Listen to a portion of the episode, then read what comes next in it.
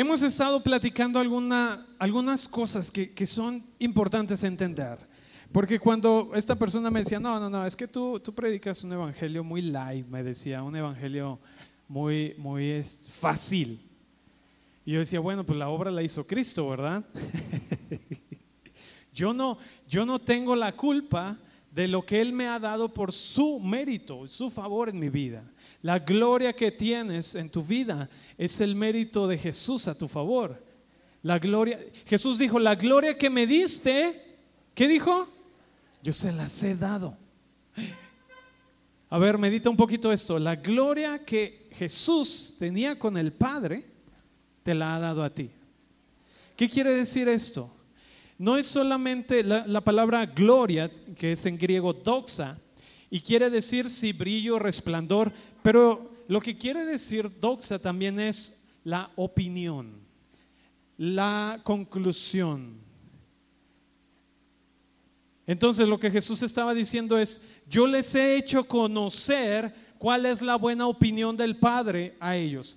La misma gloria, la misma opinión, el, mismo deseo del Padre para Jesús, el mismo deseo del Padre para Él, la misma manera de verle a Jesús, porque recuerda, Jesús dice, el que el verbo se hizo carne y habitó entre nosotros, y a través de Él es que nosotros conocemos quién es Dios, quién es el Padre.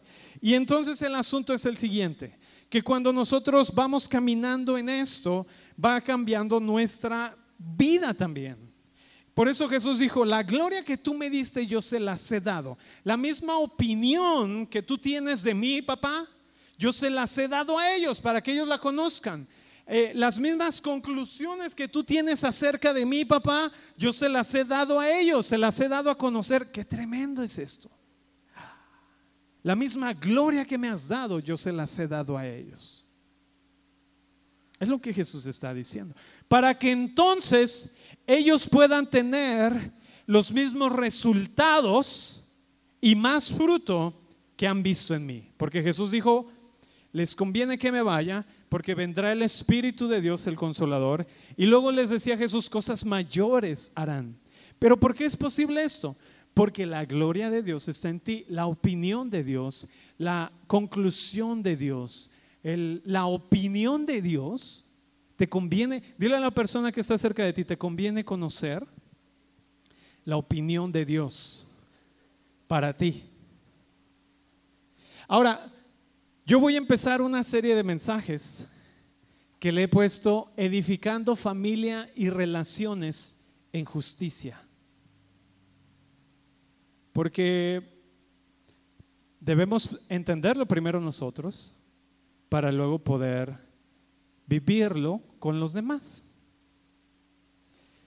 Entonces yo quiero empezar esta serie de mensajes aprovechando que es Navidad, ¿verdad? Aprovechando que te vas a ver con tu familia que a lo mejor ya tenía rato que no te veías, aprovechando que, que vas a estar compartiendo pues un momento especial. Para muchos es especial, ¿verdad? Para otros es, híjoles, me va a tocar ver la familia que, y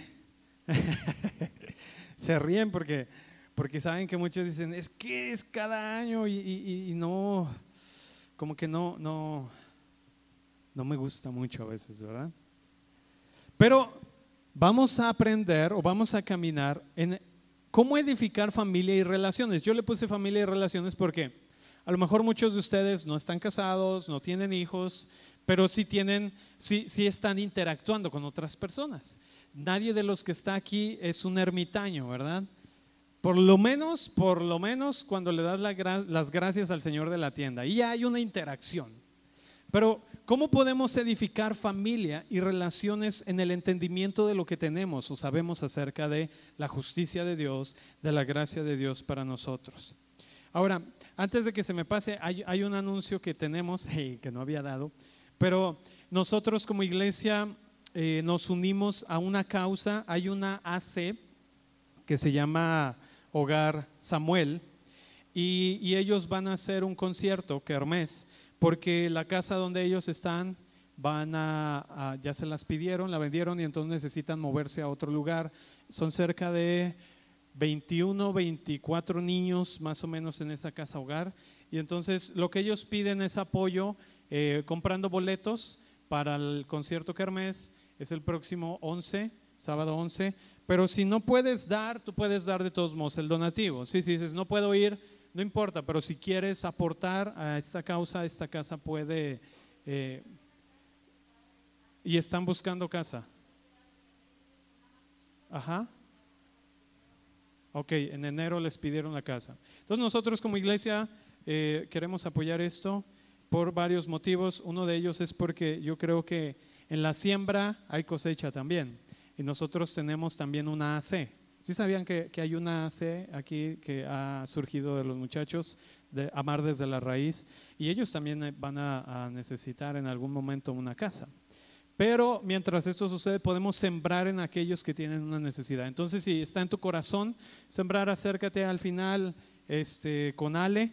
Ella es la que va a estar eh, recibiendo estos donativos y a su vez los va a, a, dar. Si tú dices, no traigo ahorita, pero a lo mejor puedo hacer un depósito o algo así, acércate con Ale, ella tiene la información. ¿Sí? Ok, gracias. Este era nada más, ya, cierro paréntesis del anuncio. Ok, entonces, ¿cómo edificamos una familia? ¿Cómo edificamos relaciones en justicia? Acompáñame a Hebreos 2.11. Vamos a leer Hebreos 2.11 y 12. Ah, fíjate lo que dice aquí. Dice, porque tanto el que santifica como los que son santificados son todos de un Padre.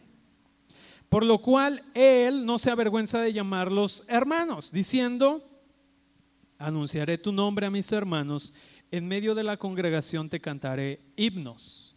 Déjame leerte otra versión que tengo aquí. Dice, ya que aquel que salva, como aquellos que son salvos, tienen un mismo origen, Jesús no duda en tratarlos como familia, diciendo, hablaré a mis amigos, hermanos y hermanas, todo lo que sé acerca de ti. Los juntaré en alabanza y adoración a ti. Me gusta lo que dice esta versión. Porque dice, revela un propósito del Evangelio. ¿Cuál, si, si nosotros podemos ver la obra de Cristo en una sola palabra, bueno, no, no en una sola palabra, pero si nosotros podemos hablar acerca de la obra de Cristo es revelar al Padre a nosotros. Para que entonces tú puedas entender quién eres realmente y responder desde esta correcta identidad. Si respondes desde esta correcta identidad, entonces hay una consecuencia en tu vida. Me explico ahí, hay frutos, hay resultados por responder a quien tú eres. Y este pasaje de Hebreos dice, algo bien importante. Lo primero que refleja este pasaje es cuál es nuestro origen. ¿Cuál es tu origen?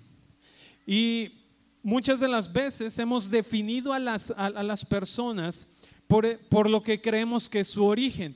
Y su origen para nosotros es su pasado inmediato o el pasado que tú ah, puedes llegar a conocer de él o no de repente en la plática, ¿verdad? Si tú estás con alguna persona y de repente por esa plática que tú tienes con él y él te cuenta algo del pasado y de repente si esto que él te contó de su pasado para ti te causa un poquito de ruido, lo empiezas a catalogar ya según esto de, de su pasado, ¿me explico? Y empiezas a identificarlo o a relacionarte con él a partir de haberlo identificado con este pasado. Ahora, en la familia, ¿verdad? El asunto es, a veces es muy chistoso, porque cuando estamos en la iglesia, parece que, que, todo es, como me decían esa vez que prediqué, es que para ti todo es color de rosa, ¿verdad? Y entonces de repente parece que la familia es color de rosa también, ¿no? En la iglesia, todo muy bien, todos, es más, una familia que todos están afinaditos y todos cantan y todos se saben las canciones. ¿Verdad? Y, eso es lo que a veces ves en la iglesia, pero luego en la semana en la casa están desentonados unos con otros. Pero en la iglesia, porque aquí está mi mamá y, y, algo que mi mamá me enseñó es en la iglesia se porta bien, ¿verdad? Entonces yo me acuerdo que cuando era adolescente, Bueno, e, era mi mamá y mis abuelitas. Y, me acuerdo que, pues, un adolescente, ¿verdad? Llegaba a la iglesia y estaba sentado. Casi no pasa eso con los adolescentes. Estaba sentado, ¿verdad? Y estaba la alabanza y yo sentado. Y entonces de repente me veía a mi mamá y era como, ¿qué está haciendo? Parece. Y también mis abuelitas. Entonces había algo que me enseñaron acerca de la iglesia. Y muchos de nosotros crecimos con, este entendimiento, ¿no? De eh, cierto respeto en la iglesia, cierto comportamiento en la iglesia, pero con respecto al hogar, con respecto a casa, no muchos crecen con un entendimiento de cómo llevo lo que entiendo en la iglesia a mis relaciones, cómo llevo lo que entiendo en la iglesia a, mi, situación en la familia, mi matrimonio, mis hijos eh, o, papás, ¿verdad? ¿Cómo llevo esto que entiendo de ahora nosotros que entendemos la identidad de Dios en nuestras vidas, la vida de Dios para nosotros? ¿Cómo llevas esto? ¿Cómo lo trasladas a tus relaciones diarias, a tu relación con tu trabajo, a tu relación con tu papá o con tu mamá? O a tu relación con tu pareja o a tu relación en donde quiera que tú estás. ¿Cómo, cómo llevas esto, e, este entendimiento de justicia? a vivirlo en tu vida. Porque lo he comentado y, por eso lo he estado platicando en estas semanas pasadas. No sé si recuerden de los mensajes que he estado compartiendo. Yo les decía, si, si has escuchado mucho, pero, pero no hay un resultado en tu vida, no hay un fruto. Ahora, aquí necesito aclarar algo. Tu estado delante de Dios por la obra de Cristo es un estado de perfección delante de Dios. Perfecto, o sea, estoy completo, no me falta nada. A eso se refiere, yo estoy completo en Dios. No me falta nada, estoy perfecto, estoy completo. En cuanto a la obra que yo estoy haciendo aquí, bueno, esa no la he terminado. Y el apóstol Pablo decía, aquellos que somos perfectos, sintamos esto mismo y avancemos. Y luego el apóstol Pablo dice, no que ya sea perfecto, pero ahí parece como un contraste, pero lo que el apóstol Pablo está diciendo es, no que ya haya terminado la obra que tengo por delante, pero en cuanto a mi estado delante de Dios es un estado de santificación, soy santificado por Cristo. La santidad de Dios es un mérito a mi favor porque la obra de Cristo me lo ha otorgado, me ha dado santidad su obra me ha dado libertad del pecado, me ha limpiado, me ha santificado, me ha apartado para Él, que también es lo que quiere decir la palabra santo, ¿verdad? Santificado, apartado para un propósito. Y, y entonces, cuando tú entiendes esto, tú debes de saber cómo puedo vivir esto ahora en una relación en familia, en, en mis, en mi trabajo, con mis papás, con mis hijos, ¿verdad? El asunto aquí es, podamos entender lo siguiente. Y entender es cuál es el origen de nosotros. Si estamos leyendo aquí en Hebreos, dice, porque el que santifica y los que son santificados son de un mismo Padre. El origen de la humanidad no está en Adán, en su caída. El origen de la humanidad es en Dios, en eternidad. El asunto es entender esto para entonces poder vivir y relacionarnos con otros desde este entendimiento. Porque hemos visto esta parte que te decía hace un momento, nosotros nos dejamos llevar por el pasado que conocemos de alguien. Y en la familia, ¿quién no conoce el pasado, verdad? ¿O a poco no? En la familia es donde, ay, ¿a poco tú me vas a venir a decir eso? Si yo sé de qué pie cojeas, ¿verdad? Porque en la familia es el lugar donde has estado, ¿qué? Más tiempo. Es donde pasas más tiempo. Y ahora con la pandemia, no sé a cuántos de ustedes les tocó, ¿verdad? Estar más tiempo en familia. ¿A cuántos les tocó más tiempo en familia? ¿Verdad que, cambió todo, sí o no? Algo que, que hemos visto es que de repente estábamos tan metidas mm, las personas, estábamos tan metidas las personas en nuestra dinámica del trabajo del día a día, de nos, distraíamos en el trayecto, ¿verdad? El trabajo, nos distraíamos en el regreso y llegar a casa casi casi cenar y dormir, ¿verdad? Para no tener mucha interacción con, la familia y de repente era como, no, no, no la llevamos bien. Y entonces cuando sucedió, ¿verdad? Esta, esta situación de la pandemia, de repente ahora todos en casa encerrados, yo no sé a partir de cuál día ya estaban como ay, muy ansiosos, ¿verdad? A partir de, qué día ya estaban así como ya no aguanto, ¿verdad? ¿Y cuánto llevamos de la cuarentena? Apenas llevas tres días. ya estaban así, ¿verdad? Eh, en mi caso, eh, también fue así, fue, fue un momento de, de estar en casa.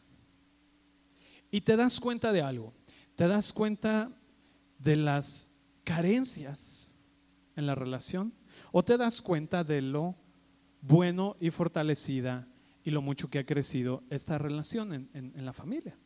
O te das cuenta de que no ha sido así. Te das cuenta que no puedes aguantar más de ciertas horas con alguien, ¿verdad? O más de ciertos días. Platicábamos con alguien y nos decía, me di cuenta que mi límite son cinco días con mi hermana. ya el sexto día, ya, por favor. Entonces, no sé cuántos de nosotros tenemos como esa respuesta, ¿verdad? Mi límite contigo son tres días, dos días, una hora, cinco minutos. Yo no sé, pero el asunto es, muchas de las veces nos relacionamos con las personas desde lo que nosotros conocemos de su pasado. Y los hemos definido por eso. Y cuando venimos a entender justicia, decimos, oh, sí, justicia y todo, pero todavía no puedo ver a esta persona desde el, desde el mismo lugar donde me veo a mí. ¿Cómo ves a las demás personas? ¿Cómo ves a las personas que están en tu casa? Porque cuando estamos aquí entendemos identidad correcta, ¿verdad? Entiendes que has sido apartado por Dios, que eres amado. ¿Cuántos saben que son amados? Nada de lo que tú hagas va a cambiar el amor de Dios para tu vida. ¿Sí sabías eso?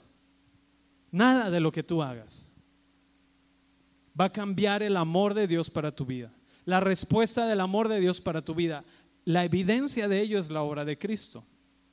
Ahora, si nada de lo que tú haces determina cuánto Dios te va a amar a ti, de repente condicionamos nuestro amor a los demás. ¿Verdad? Ah, depende si se lo merece o no se lo merece. Vamos a ver. ¿Verdad? Dicen, ya viene Navidad. Vamos, del tamaño del regalo es el tamaño del amor. Y de repente nosotros ponemos condiciones. Pues venimos a la iglesia y entendemos que Dios nos ama. Y tú dices, sí, soy tan amado por Dios. ¿Cuántos saben que en esta obra completa de Cristo tú tienes una nueva naturaleza? Ahora, eso es bueno.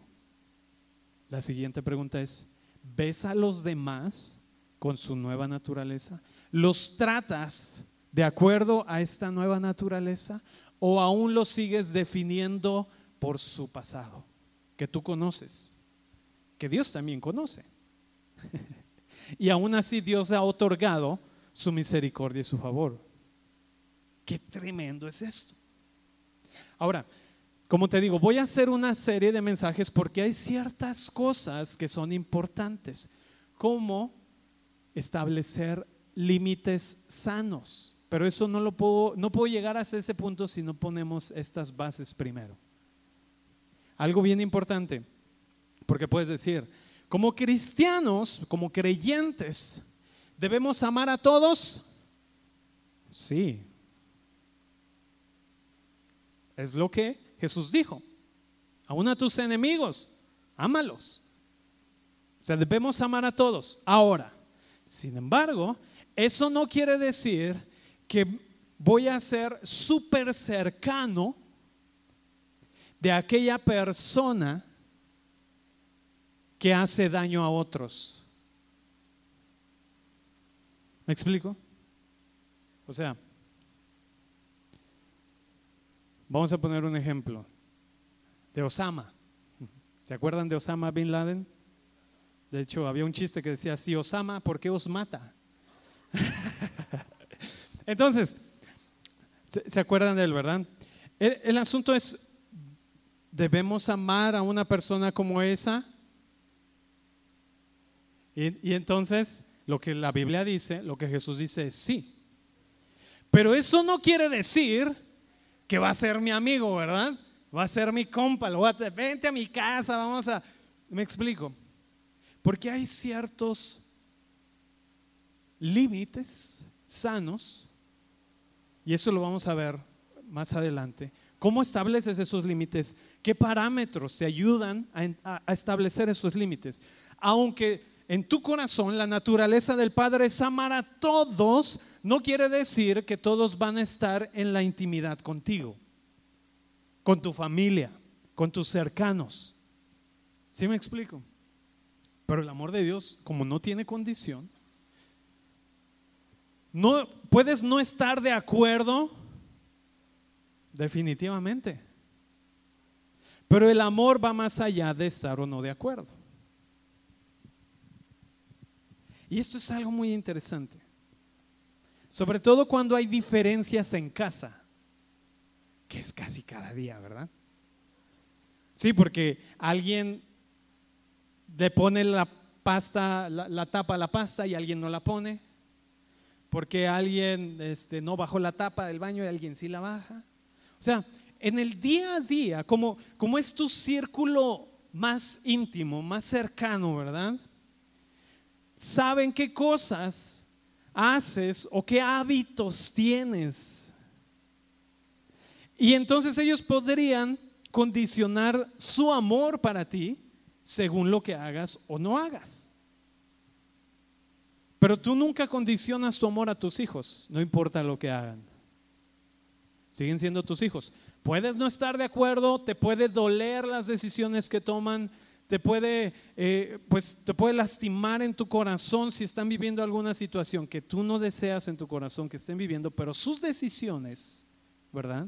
Les han llevado a ese punto. Lo mismo el Padre. Dice aquí, porque tanto el que santifica como los que son santificados, todos son de un Padre. El origen de la humanidad es en Dios. Tú fuiste escogido en Dios antes de la caída en Adán. Entonces, si podemos comprender esto, si yo puedo comprender primero que mi identidad no está definida por el pasado inmediato que conozco, donde he cometido errores, sino que está definido en aquella elección que el Padre hizo para mí a través de Cristo, porque tú fuiste elegido a través de Cristo. Entonces yo empiezo a cambiar ¿Se acuerdan cuando hablaba acerca del conocimiento en el corazón, el conocimiento en la mente y luego cómo toma lugar la revelación? ¿Sí? ¿Sí se acuerdan? O sea, todo lo iba girando hacia esto. ¿Por qué? Porque, y no solo yo, yo creo que Dios estaba llevándonos hacia eso, porque es importante que nosotros como casa podamos no solo comprenderlo, sino vivirlo. Y si lo vives en tu casa, en tu familia, entonces hay una transformación real, una transformación completa. Cuando yo primero comprendo que mi posición de lo que yo soy se encuentra en Dios, no en, no en mis fallas del pasado, porque mis fallas no van a definir quién soy yo hoy, pero cuando yo puedo entender quién soy en Él y cuando yo me puedo ver en esta fuente, cuando yo puedo entender lo que dice aquí, porque el, que santifica y los que son santificados son de un mismo Padre, entonces yo voy a empezar a, no solamente es conocimiento, es algo que está en mi espíritu, es algo que está en mi corazón y viene a ser verdad para mí y entonces empiezo a tomar decisiones diferentes, porque lo puedo escuchar muchas veces, pero si no ha habido una dinámica en mi interior de concluir, entonces no va a suceder nada, porque puedo saber, oh, soy hijo de Dios, sin embargo sigo caminando y sigo tomando decisiones que no están alineadas a esta naturaleza del Padre, ¿me explico? O sea, el hecho de que tú digas, es que soy hijo de Dios, ok, está bien, pero Jesús dijo, por sus frutos los conocerán. ¿Cristo murió por mí? Claro que sí. Y como dice aquí, todos tenemos un mismo origen. Definitivamente Dios. Pero hay una diferencia entre lo que sabes y lo que vives. Hay una diferencia entre el conocimiento que tienes y aquello que es una convicción en tu vida. Porque si sigues, ¿se acuerdan que les dije? Si sigues repitiendo ciclos en tu vida, quiere decir que no has concluido algo respecto de Dios para tu vida. Porque si tú te ves en este origen en Dios, en el Padre, la misma gloria que me diste, yo se las he dado a conocer. Yo se las he dado a ellos. La misma opinión, la misma convicción, el, el mismo buen deseo del Padre, se los he dado a conocer a ellos. Yo espero que ellos puedan entender. Y por eso Jesús decía, Padre, oro para que, así como tú y yo somos uno, ellos con nosotros sean uno. Y no quiere decir solamente como que, ay, pues nada más soy uno con Dios. Y es una cuestión como que muy espiritual. No, lo que está diciendo es porque si ellos entienden que estamos en ellos, entonces vivirán de acuerdo a lo que está en el deseo del corazón del Padre. No es como hacer lo que Dios quiere porque es Dios, sino que es porque el deseo del Padre para tu vida es los buenos pensamientos. Dice, yo sé los pensamientos que tengo para ti, pensamientos de paz y no de mal, para darte un futuro y una esperanza. Entonces, entiendo esto, entiendo que, que soy escogido en Dios por Cristo. Y aquí hay algo bien importante aquellas personas que de repente dicen, es que ¿a quién va a escoger Dios? ¿Cómo, ¿Cómo, le hace Dios para escoger a alguien, verdad? Según cómo se porte, según lo que hagas. No, la Biblia dice que tú fuiste escogido por Dios en Cristo.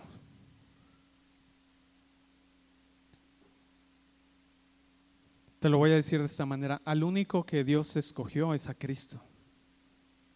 Es la única lección que ha tenido que hacer Dios y toda la humanidad está en Cristo. Es lo que está diciendo. Entonces, entiendo esto y hay un resultado. Porque puedes conocerlo, pero no vivirlo. Puedes conocer acerca de, soy hijo, soy perdonado, pero sigues en el mismo estilo de vida de pecado. Ahora, cuando digo estilo de vida de pecado es fuera de lo que Dios ha hablado acerca de ti. Eso es pecado. Pecado es pensar menos de lo que Dios piensa acerca de ti, porque si piensas menos o caes corto a lo que Dios piensa de ti, ¿qué vas a hacer? Vas a responder y vas a actuar según qué? Según las conclusiones. Y esas conclusiones muchas de las veces están definidas por tu qué? Por tu pasado el pasado que tú conoces, donde cometiste errores, donde estuviste ahí mucho tiempo. Y entonces dices, volteas a ver tu pasado y dices, sí, soy nueva, nueva identidad, nueva... Ay, no, pero es que no puedo porque, pues es que hace un año, hace dos años, hace tres años. Y entonces sigues concluyendo que lo mismo de hace tres, cinco, diez años. ¿Y qué va a pasar adelante? Va a volver a repetirse la misma situación en tu vida. Entonces, el origen que tú tienes en tu vida es en Dios. Como él dice, porque el que santifica, como los que son santificados, ¿quiénes son santificados? Tienen un mismo Padre. Por eso te decía, en tu familia, ¿cómo ves a, a los demás? ¿Cómo ves a los que están en tu casa? ¿Los ves desde este mismo origen en Dios o los ves desde su pasado? es que él nunca va a cambiar, ya lo conozco. ¿No? De repente en familia, es que yo ya sé cómo es, a mí no me engaña. A mí no me va, a mí no me va a venir a engañar. Porque como ves a las personas o desde qué entendimiento tienes acerca de ellos es como tú los vas a tratar. Ahora tú puedes decir, pero es que no lo conoces, ha estado cometiendo errores. Exacto. Y nadie ha cambiado por señalar el error.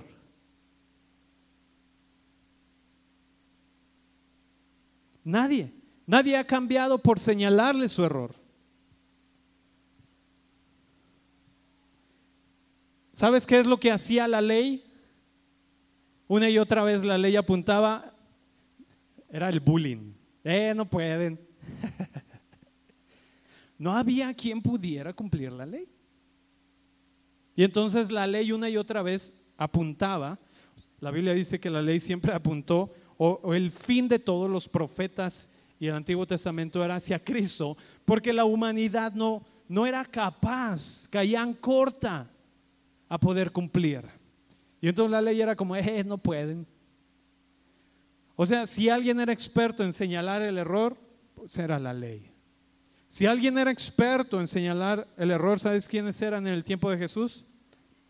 El grupo religioso de élite, los fariseos. Fíjate, los fariseos eran gente muy estudiada de la ley. de las escrituras, de los profetas, de la Torah, muy estudiada. Y sentían que su trabajo era señalar lo que otros estaban haciendo mal, pensando que ese es mi trabajo, eso es lo que Dios me puso a hacer. Esa mujer está haciendo eso, mátela. Ey, ¿por qué están haciendo eso? La ley dice que no. Ey, ¿tú por qué estás? ¿Sí me explico? ¿Tenían conocimiento? Sí, mucho. Pero nadie ha cambiado por señalar los errores. ¿Qué pasaría si en lugar de hablar de los errores, empezamos a hablar de la realidad de lo que son, pero tal vez no se han dado cuenta? Otra vez lo voy a decir. Que si en lugar de hablar de los errores, empezamos a hablar de la realidad de quiénes son,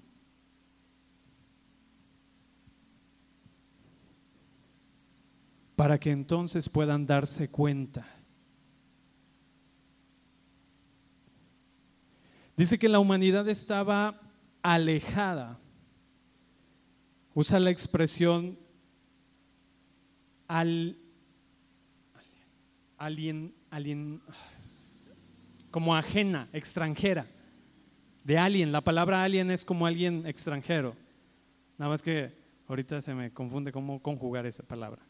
Pero alguien extranjero, alguien ajeno a, estaba la humanidad, por lo tanto no se podían reconocer con su origen en Dios. Y por lo tanto respondían desde sus errores desde su mal entendimiento de quién era Dios. Tiene que venir Jesús a revelar realmente quién es el Padre, y esto es algo bien importante. Si tú quieres realmente ver quién es Dios, tienes que ver a Jesús.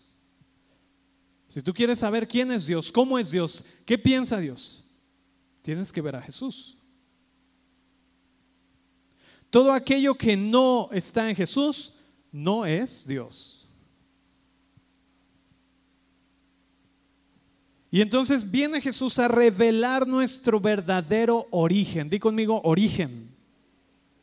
Él viene a revelar el origen de donde tú vienes. ¿Cuál es el Padre para ti? Que es por ti y no contra ti. Que Dios es contigo, no contra ti.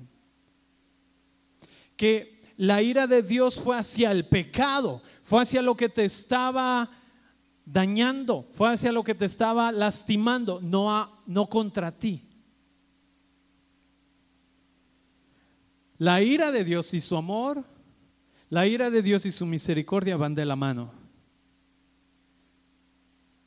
Jesús no vino a tratar de esconder un lado oscuro de Dios. Vino a revelar quién era Dios. Entonces, un ejemplo, normalmente cuando nosotros estamos interactuando, ¿verdad? En familia, empezamos a, pues vemos a la gente desde el lugar del error. Y, de repente le decimos, eres un, y el calificativo que tú quieras, por algo que hizo. Ay, eres un, siempre eres, siempre haces lo mismo, siempre bla, bla, bla. Siempre, tú nunca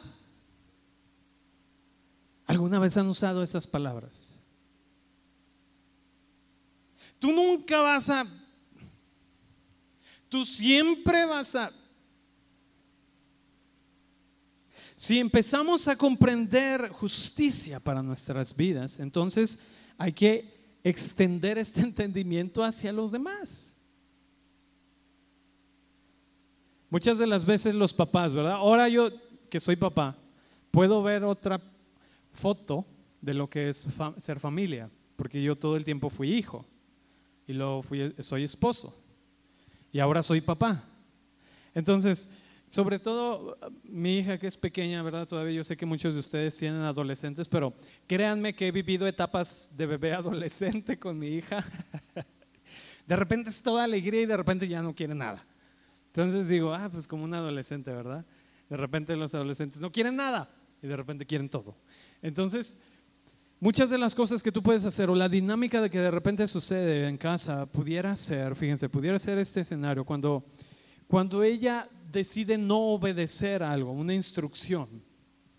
Muchas de las veces lo que hacemos es, y estoy poniendo un escenario, no es que así es en casa, más bien quiero poner este ejemplo. De repente es como, ay, nunca obedeces, siempre haces lo que quieres. Y luego, como no podemos controlar la situación, buscamos un método para controlar la situación. Y entonces lo que hacemos es, si no haces lo que te pido, entonces, y ya hay el castigo que tú quieras, que le pueda doler, ¿no? Porque necesitas controlar. En lugar de hablar de las características y hablar desde, yo sé que tú eres obediente, yo sé que tú prestas atención y sé que puedes atender a esta instrucción. Confío en que tú sabes obedecer, porque eso es quien tú eres. Qué diferente, ¿verdad? Pero como el otro método ya no lo sabemos de memoria, ya lo hemos usado y decimos, pues ese funciona, ¿para qué cambiarlo? Pero seguimos tratándoles, no desde la identidad correcta, porque lo que tú estás haciendo es diciéndole, eres desobediente, eres rebelde, eres caso perdido. ¿Me explico? Por eso te digo, cuando vienes aquí a la iglesia, amén, soy nueva identidad, nueva creación. Y de repente llegas a casa y, a ver, tu chamaco escuincle desobediente. ¿Sí me explico? El cuidar la imagen de Dios en los demás permite que la imagen de Dios en ti también se cuide. O proteges esta imagen de Dios en ti. Ver a los demás desde este mismo origen y entonces les hablas desde este mismo origen. Cambia tu lenguaje. Así como cambió nuestra manera de orar cuando entendimos quiénes somos en Dios. ¿Sabes que el enemigo no se preocupa cuando hay una iglesia que pide aquello que Dios ya le ha dado? El enemigo dice, ah, qué chido, también entretenidos dando vueltas, como un carrusel. Porque muchas, muchas veces nos encontrábamos en nuestra vida cristiana pidiendo bendición y vamos a pedir la bendición de Dios y más bendición y vamos a pedir bendición de Dios y entonces se terminaba un año, ahora sí el año que viene es el año de la bendición y entonces pedíamos la bendición de Dios todo el año y de repente, bueno, el que sigue va a ser la bendición de Dios, ¿verdad? Y luego ya sentíamos como que ya habíamos roto ese, no, ahora viene el tiempo de la cosecha.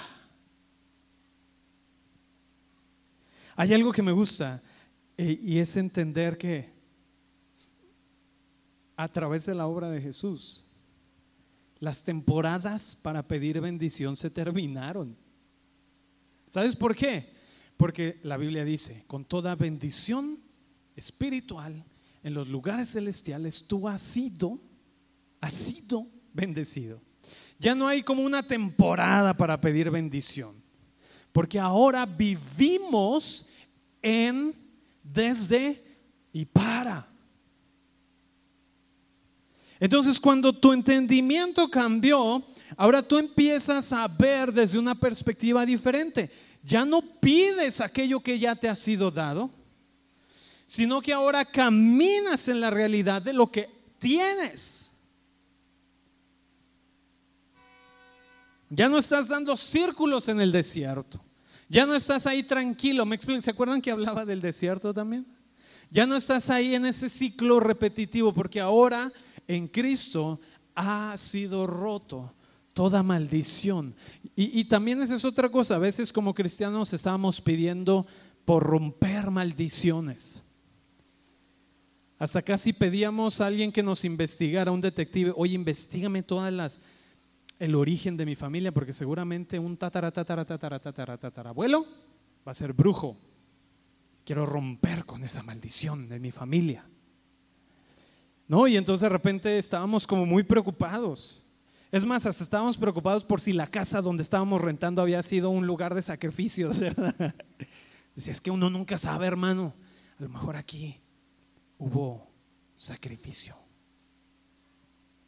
Hay que pedir que la presencia de Dios venga. Mira, yo no tengo nada, está bien si tú quieres orar por tu casa, ¿verdad? No, tengo nada. Una vez me invitaron a, orar por, por, por una casa y yo le dije a la persona, mira, mejor oro por ti. la casa aquí va a estar. Pero si tu entendimiento cambia, o si lo que tú sabes que tienes en Dios cambia, entonces va a ser diferente entender el ambiente que está en ese lugar. Entonces, si tú quieres orar por la casa, está bien orar por la casa. Pero yo preferiría que tú entiendas quién eres en Dios, porque eso va a traer una, una, una nueva realidad para tu vida. ¿Me explico? ¿Sí? ¿Dónde está la unción de Dios ahora? Me explico. O sea, la, unción de Dios está en mí. El Espíritu de Dios está en mí. He sido bautizado con el Espíritu Santo. Qué tremendo es esto. Entonces, hablamos a las personas desde aquello que entendemos, pero debemos ver ese entendimiento de Dios o esto de justicia debe revelarnos a nosotros, debe iluminarnos a nosotros para ver a los demás desde esta perspectiva. y la cuestión más eh, más interesante aquí es, cuando tú estás en casa, ¿cómo hablas con tus hijos? O tu hijo, ¿cómo hablas con tus papás? ¿Cuál es el lenguaje que tienes con ellos? ¿Qué dinámica tienes con ellos? ¿Desde, dónde se ven? ¿Desde dónde se tratan? ¿Lo ves? Porque si tú ves a tu papá o a tu mamá como alguien incompetente, Suena fuerte, ¿verdad? Pero si lo ves desde, ¿cómo lo vas a tratar? ¿Cómo vas a hablar? Si tu hijo tratas a tu papá desde los errores que ha cometido, lo vas a descalificar. Lo mismo tu papá o mamá. Si tú tratas a tu hijo desde los errores, ahora no estoy diciendo que estamos tapando el sol con un dedo. La Biblia dice que el amor, dice el amor cubre multitud de faltas. Pero presta atención, dice cubre, no encubre. ¿Qué quiere decir? Que Dios te vio, Dios te miró, y aún sabiendo que podías decidir vivir alejado, que podías decidir vivir como separado de Él, Él siempre decidió amarte. Entonces debemos cambiar la cultura de lo que sucede en nuestra casa. Vamos a seguir leyendo Hebreos. Dice, por lo cual Él no se avergüenza de llamarlos hermanos. Está hablando de Jesús. Dice, Él no se avergüenza de llamarlos familia por el origen que tienen, diciendo, anunciaré tu nombre a mis hermanos en medio de la congregación, te cantaré himnos. La otra versión que te leía decía, Jesús no duda en tratarte como familia, diciendo, hablaré a mis amigos, hermanos y hermanas, es como Jesús te ve. Y luego dice, todo lo que sé de ti ¿Qué es lo que tú enseñas a tus hijos acerca de Dios? Una vez aprendí esto. Al Dios al que tus hijos van a conocer, y, voy, a, voy a tener que ser claro en esto, no piensen que luego el pastor anda enseñando cosas raras. El Dios al que tus hijos van a ver es a ti como papá, como mamá al Dios a que tus hijos van a conocer es a ti como papá y a ti como mamá. Ahora, ¿a qué me refiero con esto? Necesito aclarar, ¿verdad? Necesito poner aquí signos de admiración, aclarando lo siguiente.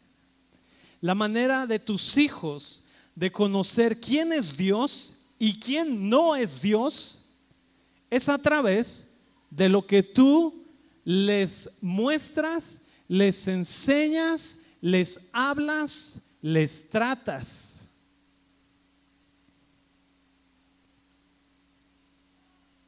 ¿Sabías? Hay, en los nombres de Dios, hay muchos nombres de Dios.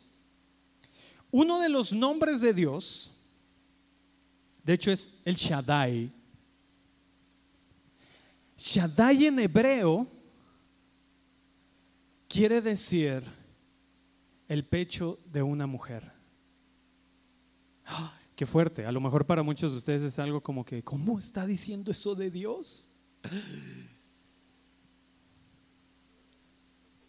Pero ¿sabes por qué? Porque la palabra Shaddai, en la cultura hebrea, ellos no solo ponen palabras como abstractas, sino que hay un propósito, hay, es por un, un propósito, una función. ¿Qué es lo que hace el pecho de una mujer? Alimenta, sostiene. Por eso es que Shaddai, la raíz de esta palabra es el pecho. O sea, Dios se muestra a nosotros como una madre que nutre, que sustenta, que alimenta. Por eso te digo, al Dios al que tus hijos van a conocer va a ser a través de el que tú les nutras, el que tú les sustentes, pero también, como dice Proverbios, escucha, hijo mío, la instrucción de tu madre, obedece las palabras o presta atención a la instrucción de tu padre. Entonces, vemos cómo Dios se manifiesta a través de estas, vamos a decir, estas sombras tipo y figura que es papá y mamá para nosotros cuando somos pequeños. Y si de mamá y papá lo único que escuchan es rechazo, si de papá y mamá lo único que escuchan es Tú nunca lo vas a lograr, tú nunca vas a poder, tú siempre eres esto, siempre eres aquello, siempre eres hijo de esto de hijo de aquello, ¿verdad? Si eso es lo que escuchan en casa, si eso es lo que sucede en el núcleo, esa es la manera en la que ellos van a poder establecer la confianza en una relación con Dios. Ahora dice aquí, en medio de la congregación, y, nosotros pensamos, amén, gloria a Dios, la congregación, ¿verdad? El domingo a las 10 de la mañana. Bueno, esa no es el todo de la congregación. Nosotros somos iglesia, pero no por el edificio. Somos iglesia por, por ser esta comunidad. Nosotros, voltea a ver aquí a, a, toda esta familia, esta comunidad. Somos esta comunidad. Somos la iglesia, somos la congregación. Y junto con nosotros hay más personas reunidas, ¿verdad? que también son parte de nosotros sin estar aquí, pero son parte de nosotros porque dice, porque el que santifica, como los que son santificados, tienen un mismo Padre. Entonces, esta parte de familia, esta parte de, de ser uno con Él, se extiende a todos aquellos que han sido redimidos a través de la obra de Cristo. Toda la humanidad ha sido incluida, sin embargo, hay una decisión que nosotros hacemos cada día en el sentido de decido caminar en, entender el origen que tengo en Dios o decido desviarme y entonces tomar otras decisiones. Toda la humanidad es incluida en esta obra completa. No todos lo saben, no todos lo viven, pero que todos están incluidos, todos están incluidos. Es un paquete all inclusive. Estoy incluido, pues. Ahora, dice, en medio de la congregación, ¿sabes cuál es la primer congregación a la que tú vas? Tu casa. Esa es la primera congregación que tienes, ¿eh? Tu casa. Esa es la primera congregación donde tú puedes, lo mismo que decía Jesús, te anunciaré en medio de la congregación. O qué tipo de cosas estás anunciando, ¿verdad? En la congregación. En tu familia. ¿Sí me explico? ¿Cuál es el anuncio que sale de ti? ¿Alabanza? ¿O sale otra cosa? Lo primero que debemos comprender es esto, nuestro origen, para que una vez que entendemos nuestro origen, empecemos a tratar a los demás desde este mismo entendimiento. Oye, pero es que es un cabezón, no entiende. Trátalo desde el lugar que Él tiene en Dios. Nadie ha cambiado por señalar el error. Cuando le presentaban a Jesús a alguien que había cometido pecado, ¿recuerdan la mujer que la, encontraron en adulterio? Ahora, no era una prostituta, la encontraron en adulterio, quiere decir que estaba casada y quiere decir que la otra persona también estaba casada, pero los encontraron en adulterio. Y entonces, cuando vienen y la señalan, Jesús no la señaló también y dijo, sí, tienen razón. Ellas. ¿Había hecho mal? Sí. ¿Jesús validó su comportamiento? No. Sin embargo, no le habló desde el lugar de lo que otros conocían de ella. Lo que, lo que le dijo es, yo no te voy a condenar, ve y no lo hagas más. O sea, puedes vivir una vida diferente, puedes vivir una realidad diferente. Puedes escuchar justicia mucho tiempo, la gracia, la misericordia de Dios y eh, esta parte. Hay, hay quienes hablan de eso como, ah, pues la enseñanza de la gracia. Si, si eso te ayuda a entenderlo, está bien. Pero la justicia y la gracia de Dios es más que una enseñanza, ¿me explico? No es solo una doctrina, es una persona. Esa persona es Cristo. Y esta persona ha venido para que tú puedas vivir en quien tú realmente eres o puedas verte. Cuando se refiere a congregación, no es el espacio físico, se está refiriendo a la familia. Cada integrante o cada tribu, cada congregación, cada tribu, aquí habemos diferentes tribus. Está la tribu Ochoa, ¿verdad? La tribu este, Herrera Solórzano, la tribu Sandoval. Es una palabra para decir familia. Y si tú dices, yo vengo solo, bueno, eres de la tribu, de la familia CCI, entonces no estás solo. Entonces, este asunto es importante porque habla del origen, de pertenecer, no estás abandonado, sino que se ha revelado nuestro verdadero origen. Es como si lograras verte con claridad en el espejo, pero este espejo refleja la verdad de quién eres tú en él. En la congregación se revela quién eres tú. O en otras palabras, en casa es donde inicia a caminar en identidad correcta. Yo una vez le preguntaba al pastor Gerardo Cerez, yo le decía, yo entiendo identidad ahorita en, aquel tiempo yo le decía, yo entiendo identidad, yo entiendo nueva naturaleza. le decía, pero cuando tenga mis hijos, ¿cómo va a ser que ellos puedan entender esto?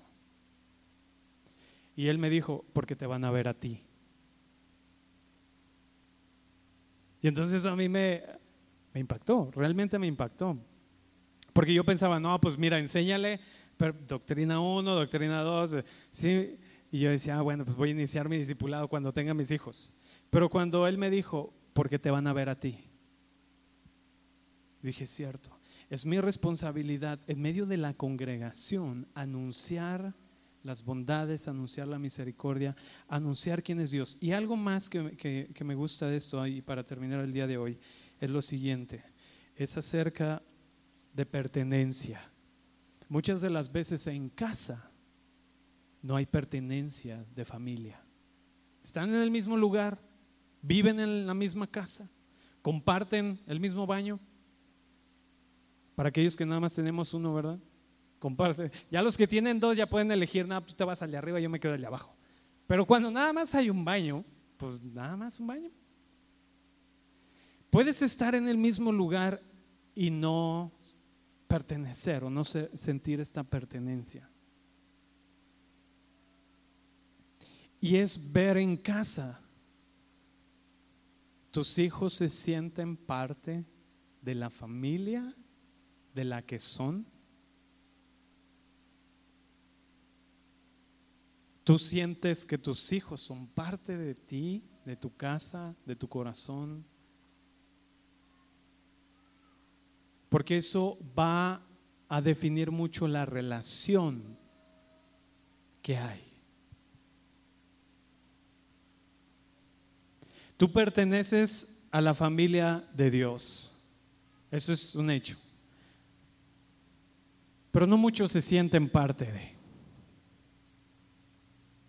Tú perteneces a una familia mucho más grande y el Padre siempre, siempre te va a hablar a ti desde lo que Él sabe acerca de ti a través de Cristo. El Padre siempre, siempre, siempre te va a tratar así.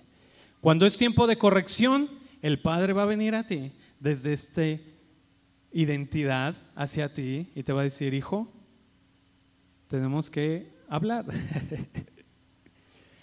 Hay algunas cosas que te quiero decir, pero siempre en amor, misericordia. Y siempre va a hablar desde lo que eres en Cristo y te va a recordar. El Espíritu Santo es el que hace esta obra en ti. El Espíritu Santo es el que te recuerda quién eres. El Espíritu Santo es el que te hace comprender el origen que es Dios. Amén. Vamos a seguir platicando acerca de cómo edificar familia y relaciones en familia.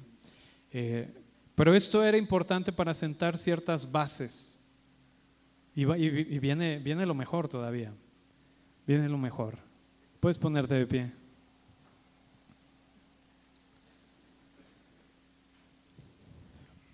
Una de las cosas que, por las que yo, yo, creo, tengo la convicción de que,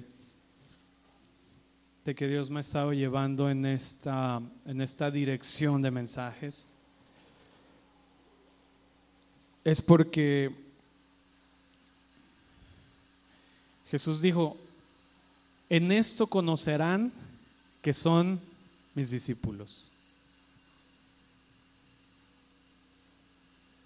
En la teología que tienen. Tiene que ver, pero no es en la doctrina tanto.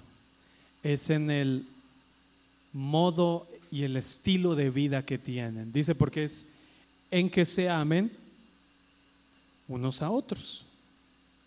En esto conocerán. ¿Quieres impactar?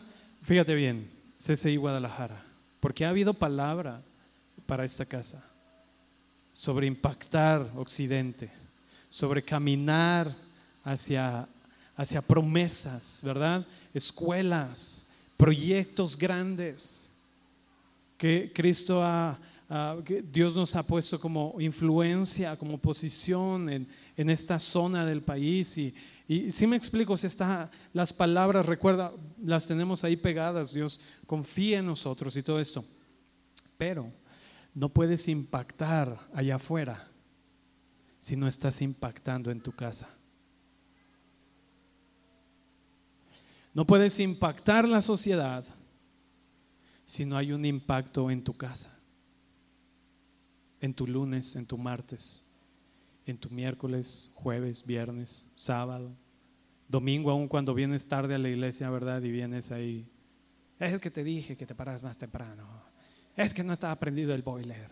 Es que, mira, no me refiero a que no haya detalles en casa. Me refiero a la manera de resolverlos. Me refiero a la manera de amarse uno a otros, aún a pesar de las diferencias de opinión. Gracias a Dios que no pensamos igual. Gracias a Dios que mi esposa y yo no pensamos igual. Y que aunque no pensamos igual, nos amamos. Que aunque no pensamos igual, nos vemos en esta nueva naturaleza y nos tratamos desde esta nueva naturaleza. Podemos no coincidir muchas veces, pero eso no quiere decir que ya no la amo o que la dejo de tratar como Dios la ve a ella. Maridos, si, si puedes ver cómo Dios ve a tu esposa, tal vez, tal vez tu trato hacia ella cambie. Esposas, si tú ves cómo Dios ve a tu esposo, tal vez tu manera de hablarle a él cambie. Papás, si ustedes ven a sus hijos como Dios los ve, tal vez su manera de corregirles cambie. Hijos, si ven a sus papás como Dios los ve, tal vez su manera de obedecer cambie. Gracias papá por esta mañana. Yo sé que hay una responsabilidad en nuestras manos. Porque una vez que hemos escuchado, no podemos ignorar lo que hemos escuchado. Y una vez que hemos escuchado, hay una responsabilidad que es responder.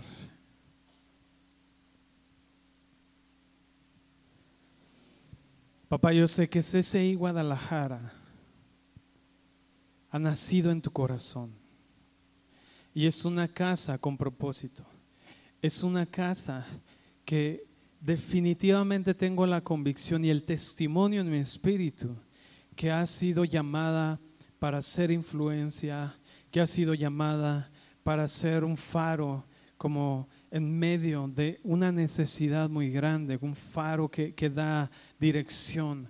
Yo definitivamente tengo la convicción de que la iglesia en general debe ser aquella que esté trayendo modelos adecuados, modelos correctos, pero no podremos hacerlo si no tomamos la responsabilidad que nos corresponde a cada uno de nosotros en casa.